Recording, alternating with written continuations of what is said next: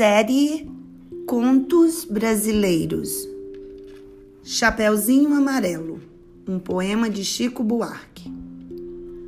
Era a Chapeuzinho Amarelo, amarelada de medo, tinha medo de tudo, aquela Chapeuzinho. Já não ria, em festa não aparecia, não subia escada nem descia, não estava resfriada, mas tossia Ouvia conto de fada e estremecia. Não brincava mais de nada, nem de amarelinha. Tinha medo de trovão. Minhoca para ela era cobra. E nunca apanhava sol porque tinha medo da sombra. Não ia para fora para não se sujar. Não tomava sopa para não ensopar. Não tomava banho para não descolar. Não falava nada para não engasgar.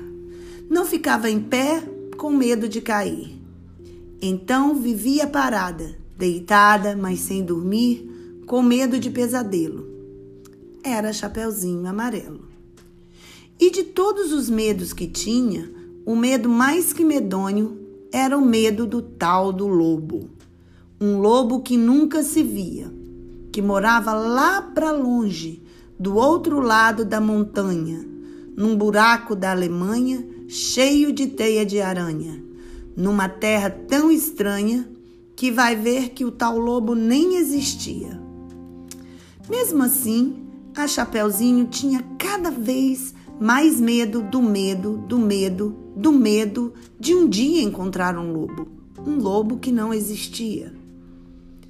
E Chapeuzinho Amarelo, de tanto pensar no lobo, de tanto sonhar com o lobo, de tanto esperar o lobo, um dia topou com ele, que era assim: carão de lobo, olhão de lobo, jeitão de lobo e principalmente um bocão tão grande que era capaz de comer duas avós, um caçador, rei, princesa, sete panelas de arroz e um chapéu de sobremesa. Mas o engraçado é que assim que encontrou o lobo, a Chapeuzinho Amarelo foi perdendo aquele medo. O medo do medo, do medo, do medo que tinha do lobo. Foi ficando só com um pouco de medo daquele lobo. Depois acabou o medo e ela ficou só com o lobo. O lobo ficou chateado de ver aquela menina olhando para a cara dele, só que sem o medo dele. Ficou mesmo envergonhado, triste, murcho e branco azedo, porque um lobo, tirado o medo, é um arremedo de lobo.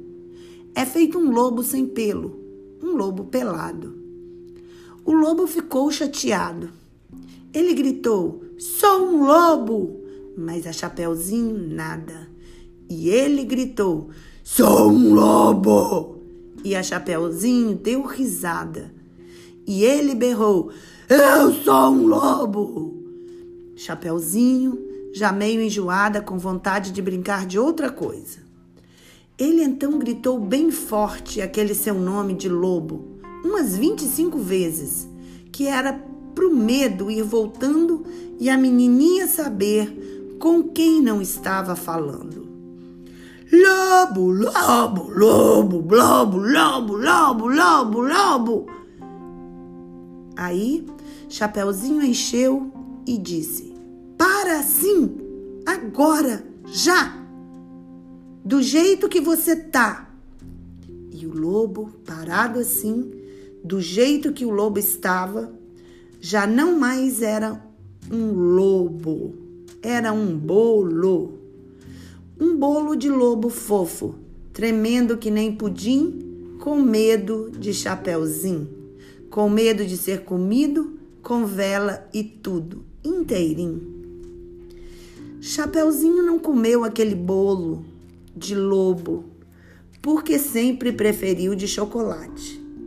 Aliás, ela agora come de tudo, menos sola de sapato. Não tem mais medo de chuva, nem foge de carrapato. Cai, levanta, se machuca, vai à praia, entra no mato, trepa em árvore, rouba fruta, depois joga amarelinha com o primo da vizinha, com a filha da jornaleiro, com o sobrinho da madrinha e o neto do sapateiro. Mesmo quando está sozinha, inventa uma brincadeira e transforma um companheiro cada medo que ela tinha. O raio virou o rai. Barata é tabará. A bruxa virou chabru. E o diabo é bodiá. Fim. Ah, outros companheiros de Chapeuzinho Amarelo. O Gandrá, a Jacoru, o Barantu, o Pão Bichopa e todos os Trosmons. Obrigada.